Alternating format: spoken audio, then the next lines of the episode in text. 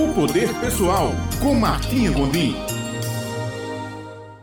Olá, bom dia, caro ouvinte. Aqui Martinha Gondim em nosso momento da coluna Poder Pessoal. Estamos na série Impulsionadores para o Sucesso. Na segunda-feira passada, 2 de agosto, falamos sobre o impulsionador saber o que queremos, né? Saber o que quer é talvez um dos principais impulsionadores na nossa vida para a gente realizar aquilo que a gente deseja.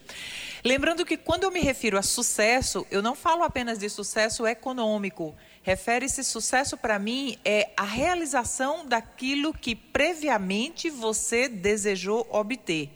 Então, se é um professor que ama o que faz e que ele desejava é, viver a vida que ele vive hoje, ele faz isso com alegria, com harmonia, então essa pessoa é altamente bem sucedida. Se é uma dona de casa que cuida dos filhos, da casa, do marido, e ela desejou essa vida e ela vive essa vida agora e ela é feliz com o que faz, isso é ter sucesso. Então, Primeiro, impulsionador, falamos, que é saber o que quer. Segundo, impulsionador de sucesso para a nossa vida é ter metas claras e definidas para aquilo que a gente quer.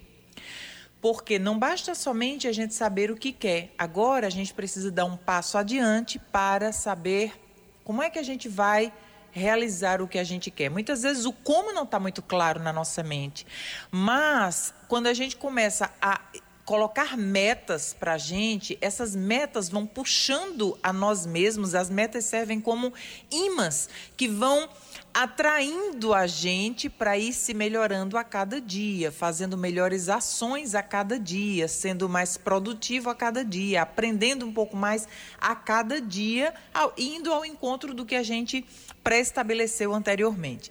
Então, na definição de metas, muitas pessoas não conseguem realizar os seus objetivos, primeiro porque a gente já falou antes, não sabem o que querem. Segundo, porque não colocam é, prazos para a realização disso que querem.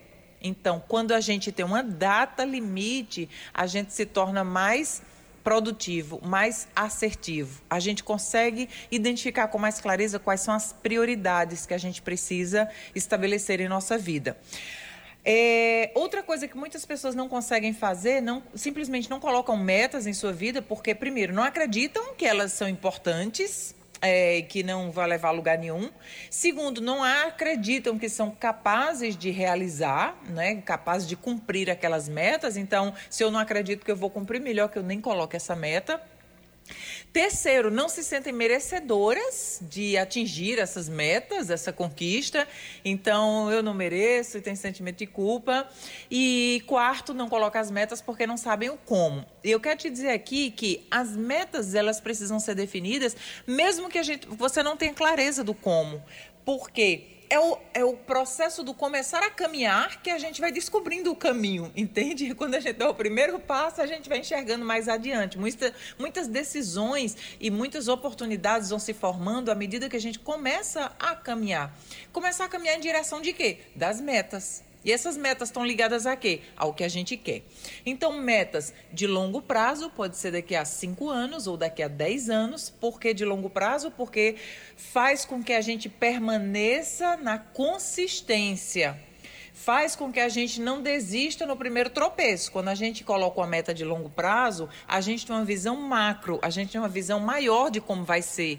Então, aquela visão tem que ser uma visão inspiradora e essa meta de longo prazo é o que vai dando um norte para a meta de médio prazo, tipo daqui a três anos, meta de curto prazo. Vamos falar de um ano? Vamos falar de curtíssimo prazo, daqui até dezembro? Vamos falar metas imediatas? Hoje, né? Ou então final desse mês, quando você coloca final desse mês, como você quer estar tá no final desse mês, o que objetivos você estabelece para você até o final desse mês de agosto, fica fácil agora você determinar e agora, qual é a minha ação de hoje, hoje, segunda-feira, 10 de agosto. Que ações, que decisões eu vou fazer para contribuir com o avanço das minhas metas.